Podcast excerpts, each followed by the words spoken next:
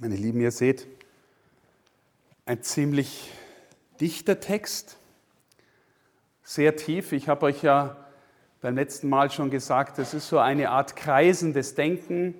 Der Evangelist kreist fortwährend um die bestimmte Fragen und die Fragen drehen sich immer, immer wieder neu und in immer gewissermaßen tieferen Spiralen um die Frage, wer ist Jesus, was ist sein Auftrag, worum geht es im tiefsten Sinn, warum ist er da? Und äh, das sind so jetzt mal aus, den, äh, aus dem 14. Kapitel, ich habe euch nur ungefähr die Hälfte des Kapitels vorgetragen, die Punkte, über die ich mit euch sprechen möchte. Der erste, das Herz und die Wohnungen. Im Haus meines Vaters gibt es viele Wohnungen. Diejenigen, die das Johannesevangelium kennen oder die schon mal gehört haben, dass ich darüber gesprochen habe, die wissen, dass ganz am Anfang die ersten beiden Jünger, die Jesus begegnen, die erste Frage stellen, Herr, wo wohnst du? Wo wohnst du? Und sie gehen mit zu ihm und bleiben bei ihm. Auch noch einmal ein ganz wichtiges Wort, das kommt im nächsten Mal dann noch intensiver. Und dann erkennen sie und wissen, wir haben den Messias gefunden. Herr, wo wohnst du? Jetzt im Haus meines Vaters gibt es viele Wohnungen. Im Griechischen steht da auch dieses Wort bleiben.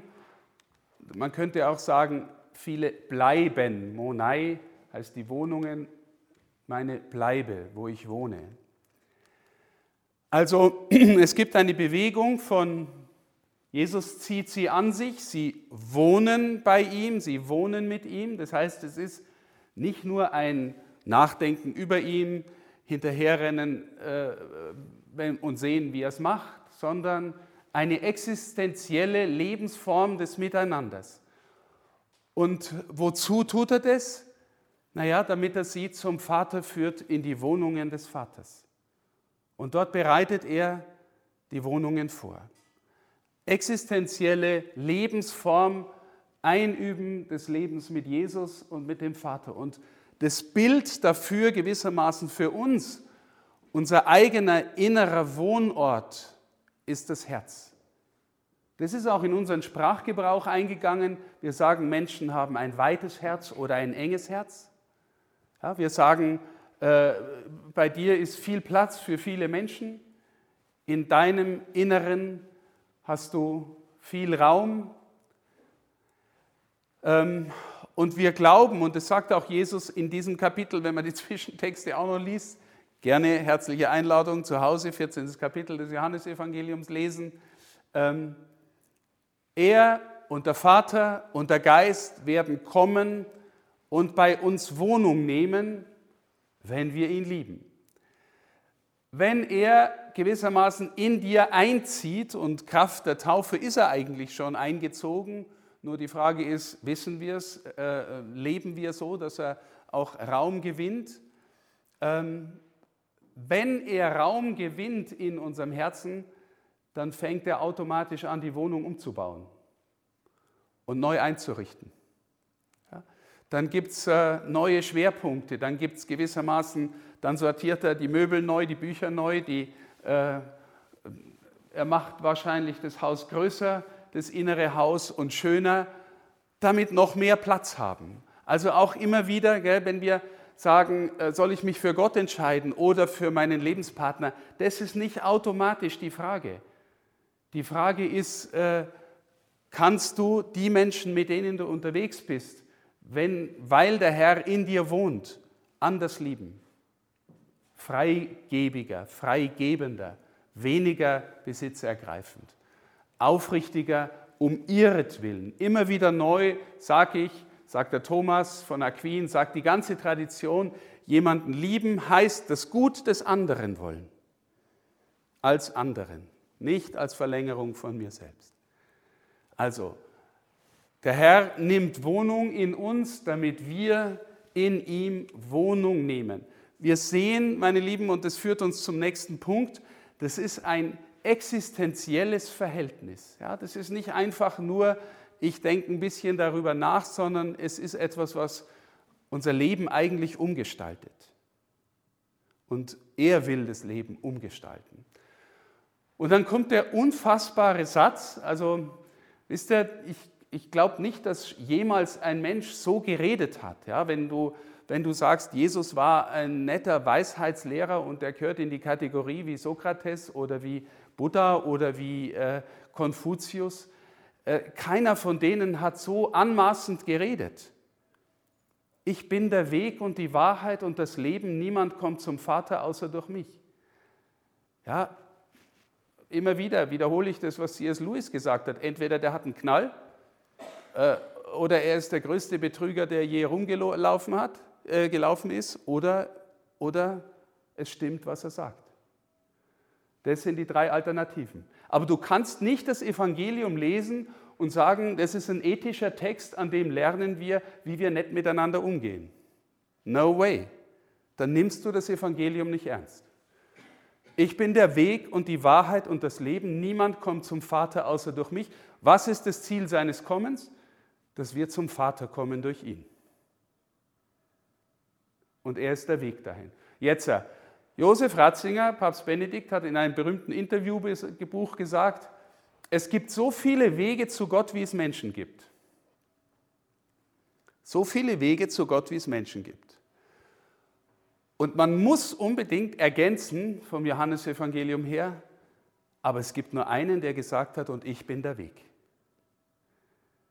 Jetzt ist unsere große Herausforderung, denkerisch oder existenziell zu sagen, ja, wie gibt es denn das? Will, also entweder es gibt ganz verschiedene Wege zu Gott oder es gibt nur einen, ihn. Naja, das Geheimnis ist, glaube ich, ähm, die Liebe, mit der er uns liebt, die in uns ankommen soll, äh, uns berühren darf, uns verwandeln darf, uns zu dem Kunstwerk macht, das wir sein können. Und Gott macht nur Kunstwerke. Und Gott macht keine Massenproduktion. Das heißt, wenn du wenn du lernst, durch, durch dein Geliebtsein und durch deine Antwort darauf deinen Weg zu finden, dann gehst du einen un, ähm, unvertretbaren Weg, den nur du gehen kannst in dieser Welt, es dein Auftrag ist. Du bist unersetzlich, ja, unwiederbringlich, einmalig, einzigartig und die Liebe Gottes führt dich in diese Einzigartigkeit. Habt ihr wahrscheinlich alle schon mal das Wort gehört, das dem widerspricht. Es sagt, die meisten Menschen werden als Originale geboren und sterben als Kopie von irgendwas. In Christus wirst du je mehr du selbst. Das heißt, er ist der einzige Weg, der auf der einen Seite dich zu jemandem macht, immer mehr, der einmalig, unvertauschbar, unersetzbar du selbst bist. Und gleichzeitig ist er der Einzige, der dich im tiefsten Sinn dahin führen kann. Er ist der Weg. Deswegen ist er auch, schwieriges Wort, riesiges Wort, die Wahrheit. Die Wahrheit, ja, also da könnte man, ich meine, gibt es auch Bibliotheken voll darüber, über was eigentlich Wahrheit ist und sowas. Ne? Die, die, ähm, er selber sagt vor Pilatus nach, äh, der, nach dem 14. Kapitel, ich bin gekommen, um für die Wahrheit Zeugnis äh, abzulegen. Und der Pilatus schaut ihn äh, fragend an und sagt, was ist Wahrheit? Und da steht sie vor ihm, die lebendige Wahrheit. Ähm, jeder von uns weiß, dass es verschiedene Formen von Wahrheitsaussagen gibt. Ja, also wenn ich sage, 2 und 2 ist 4, dann gilt das überall in jeder Welt und zu jeder Zeit, das ist wahr. Aber das ist relativ einfach als Wahrheit. Ne? Wenn ich sage, morgen wird es regnen, ist es wahr? Dann sagst du wahrscheinlich, ja, schauen wir mal, ja, ob es wahr ist. Ja? Er erweist sich vielleicht morgen als wahr. Äh, wenn ein anderer Mensch zu dir sagt, ich liebe dich, weißt du, ob es wahr ist? Oder realisiert sich das im, in, im Erfahrungsleben, im Gehen des Weges miteinander? Versteht ihr, es gibt verschiedene Formen, Aspekte von dem, was wahr ist. Und wir alle sehnen uns doch eigentlich danach, Menschen zu sein oder zumindest Menschen zu begegnen, die wahrhaftig sind. Die wahrhaftig sind. Und das ist die Krux, da kommt auch dieser Fürst dieser Welt ins Spiel. Ähm, Jesus sagt, äh, ähm, oder der, Prolog des Johannesevangeliums sagt, er ist ähm, in die Welt gekommen, er ist das Licht der Menschen, aber die Menschen liebten die Finsternis mehr als das Licht. Und, äh, und hier ist ein Herrscher dieser Welt genannt, im 14. Kapitel am Ende, den wir gerade gehört haben, äh, von dem Jesus vorher sagt, er ist der Vater der Lüge und der Mörder von Anfang an. Also irgendwie ein Feind des Lebens, einer, der lügt, der die Wahrheit verdreht. Jetzt glauben wir, dass wir einerseits Wesen sind, die Wahrheit suchen und Wahrheit gern haben, aber vielleicht nur bis zu einem bestimmten Punkt einer der Punkte, glaube ich, die, die uns ganz stark daran hindern, wirklich wahrhaftig zu leben, und vielleicht sogar der stärkste, ich bin nicht ganz sicher, aber einer, ein ganz wichtiger Punkt ist, dass wir lieber dazugehören, als dass wir wahrhaftig wären. Dass wir lieber dazugehören, als dass wir wahrhaftig wären. Du bist in einer Gruppe von Menschen und es geht um irgendein Thema und du spürst, die gesamte Mehrheit ist eigentlich gegen deine eigene Überzeugung und du bleibst lieber in Deckung, damit du dazugehörst. Damit du dazugehörst. Und glaubt nicht, meine Lieben, dass das, äh, das was ich jetzt beschreibe, etwas ist, ähm, äh, was selten vorkommt. Das kommt in ganz vielen Gesprächen vor, äh, wo wir ähm, wo wir oft äh, gewissermaßen hinterm Berg halten mit dem, was wir eigentlich denken, wovon wir eigentlich überzeugt sind.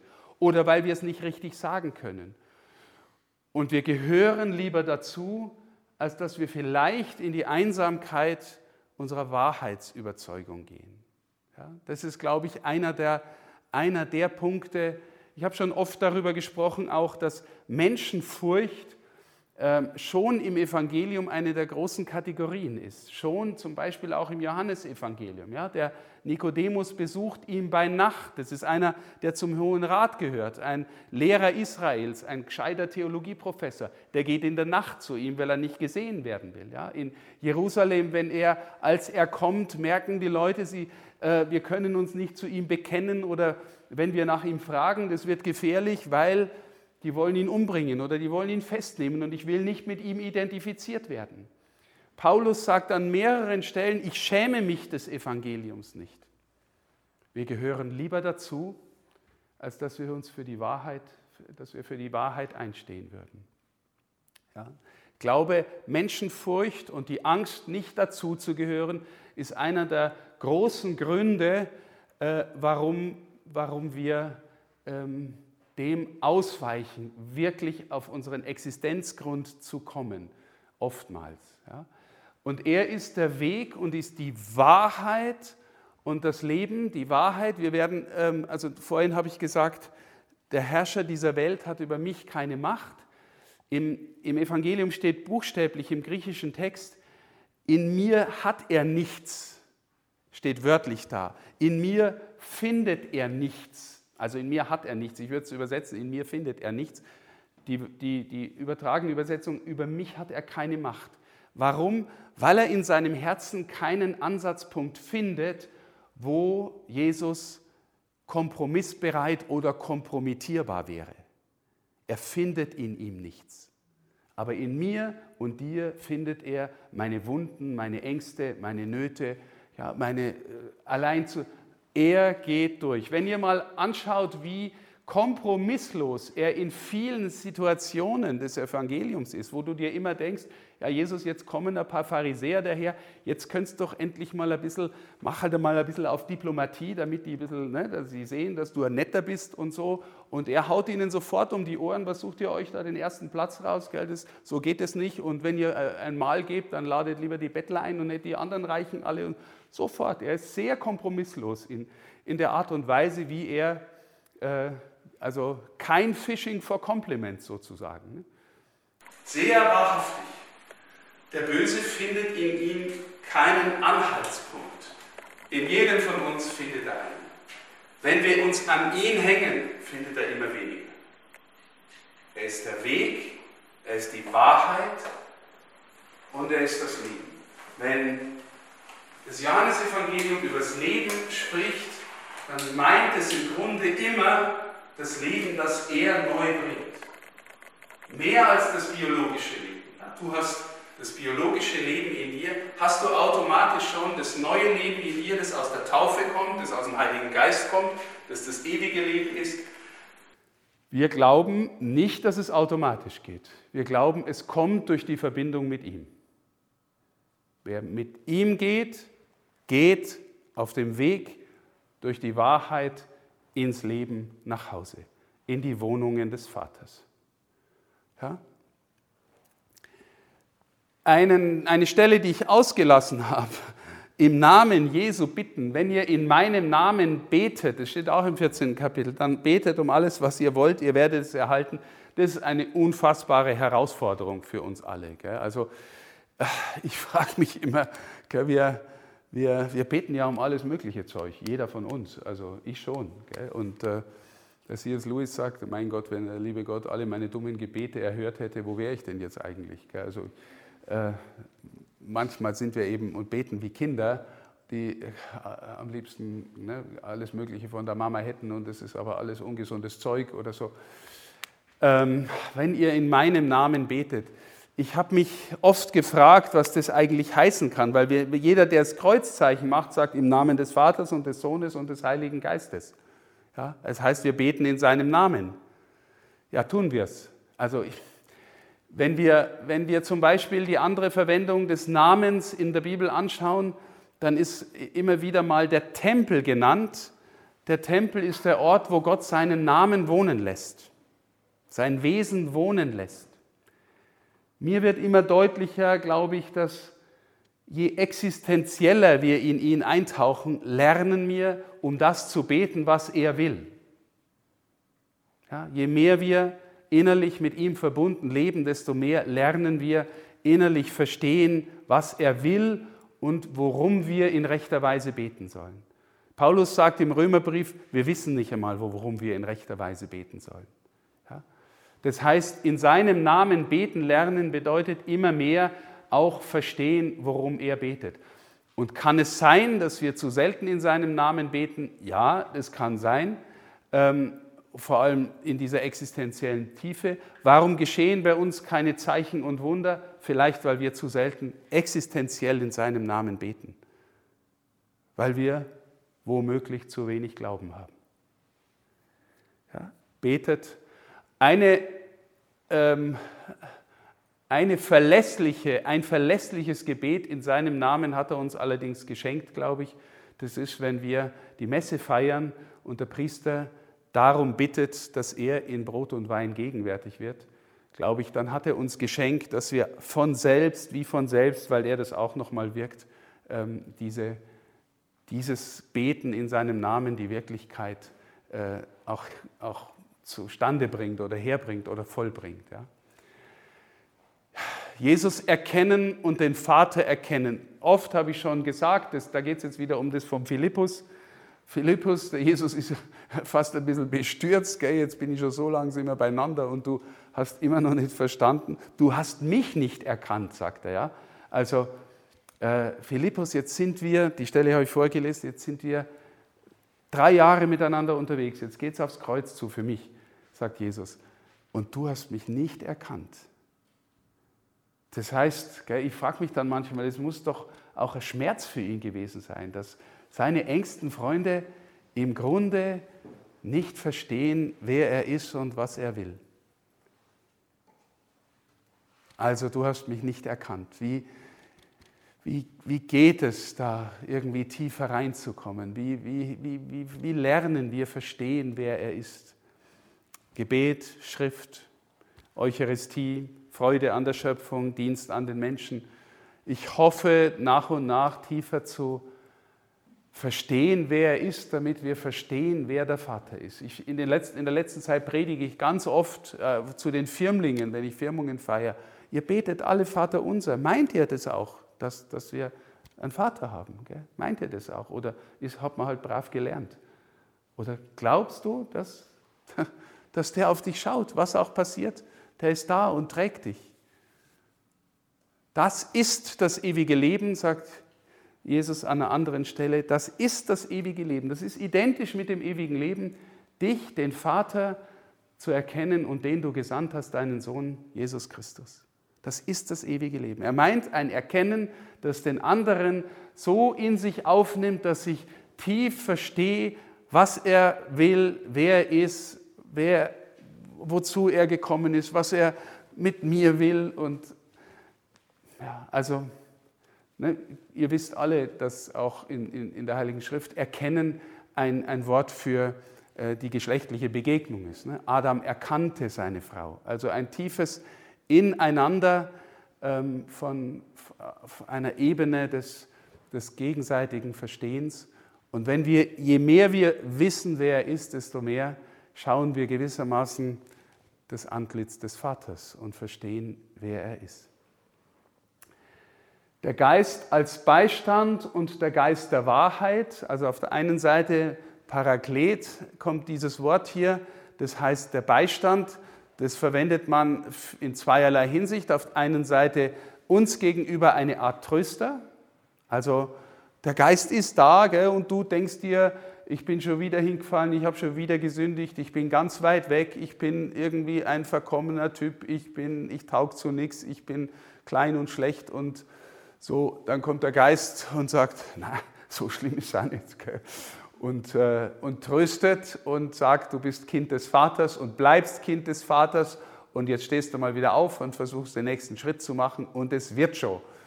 In diesem Sinn Trost. Ja, oder du denkst an Gott und fühlst dich getröstet. Oder vorhin haben wir gesungen den Pfingsthymnus, die Pfingstsequenz, wo es heißt, in der Arbeit schenkst du Ruhe, hauchst in Hitze Kühlung zu, schenkst Trost in Leid und Not.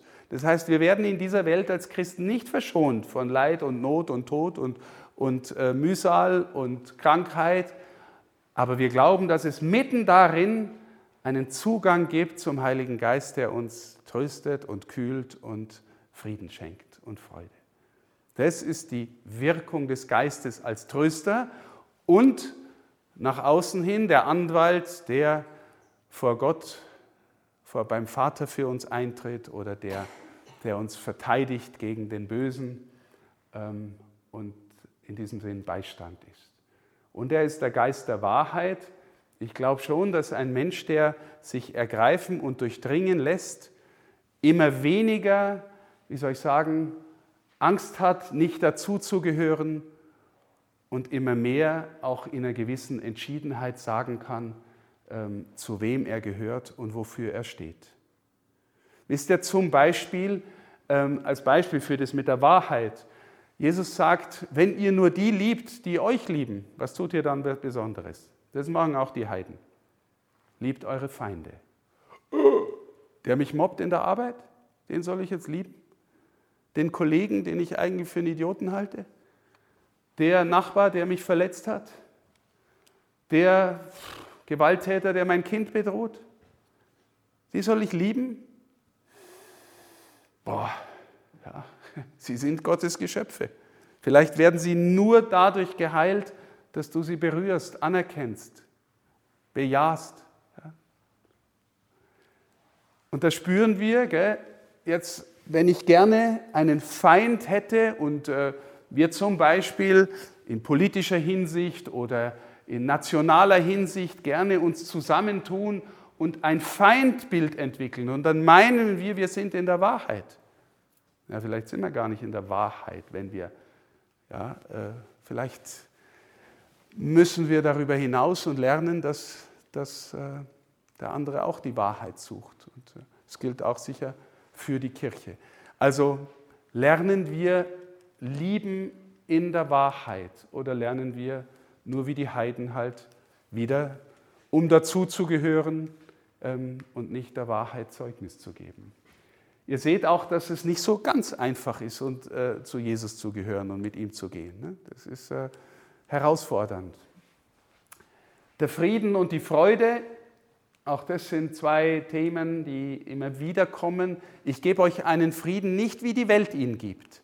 Also Das ist schon ein, ein Punkt, der, glaube ich, wirklich, wenn man geistlich mit Jesus geht, äh, glaube ich, davon können viele Zeugnis geben, dass mit ihm der Friede kommt. Weil wenn du lernst, so nach und nach Schritte in die Aufrichtigkeit, in die Wahrheit, ins Zeugnis zu gehen, dann, dann ist es nicht einfach nur, wie soll ich sagen, dann macht dir das nicht nur Angst, sondern, also zumindest meine Erfahrung ist, dann kommt auch der Friede und es kommt eine Freude, die, die auch nicht einfach nur von dieser Welt ist. Also nicht im Sinn von einer permanenten Euphorie oder so, dass du dauernd mit einem Grinsegesicht durch die Gegend läufst, das meine ich gar nicht, weil der Mensch, der so in der Freude ist, der hört nicht auf, mit dem anderen zu kämpfen, zu leiden, mitzugehen und so weiter. Und das aufrichtig zu fühlen, der hört nicht auf damit. Ja?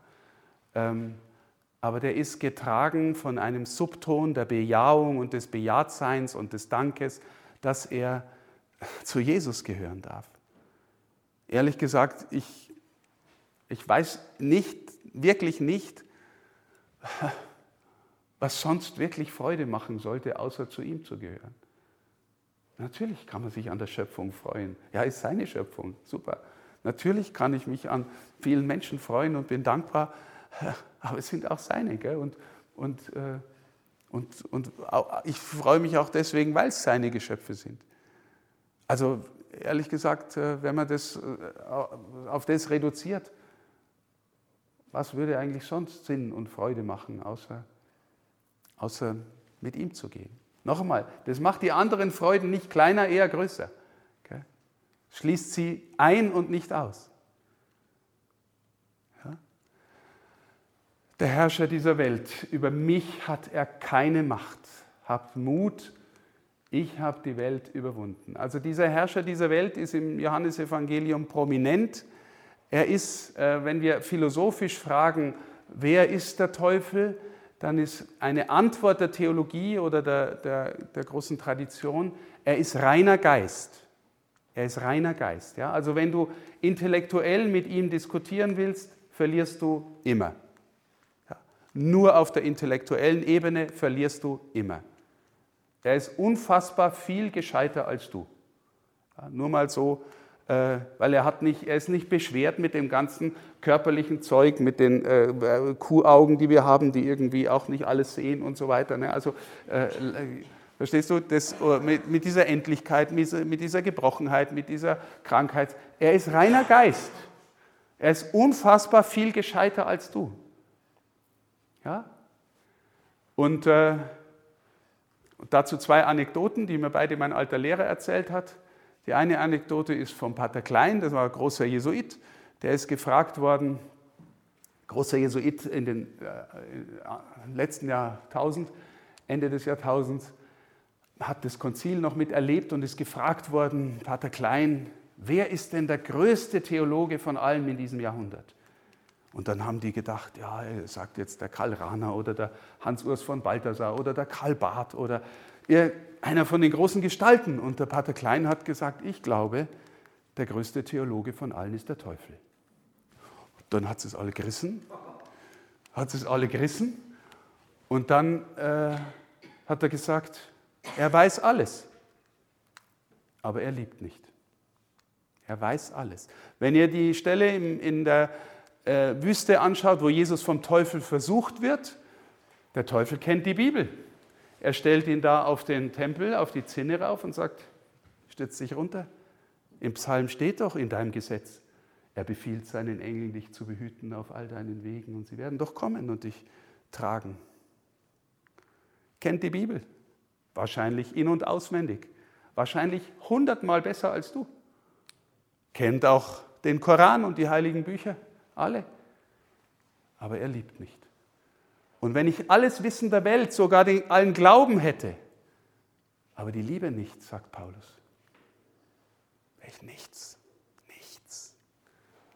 Aber er liebt nicht. Und die zweite Anekdote, mein alter Lehrer hat einmal einen Vortrag gehalten irgendwo und dann hat er auch über irgendwie über das Böse gesprochen und am Ende meldet sich eine und sagt, ja sagen Sie mal, Herr Professor, Glauben Sie noch an den Teufel?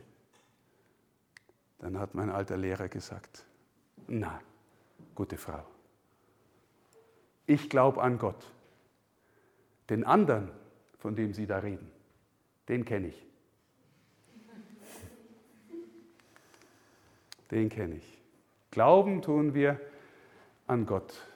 Aber der reine Geist ist, ist der, der uns verführt und, und uns Angst macht und uns dort, wo wir Wunden haben, Verletzungen haben, Egoismen haben, schlechte Eigenschaften haben, dort andockt, um uns Angst zu machen, um uns Dinge vorzugaukeln, die schön oder was auch immer sind, um, um uns wegzuführen. Das ist das Hauptziel, wegführen von Christus, wegführen aus der Kirche.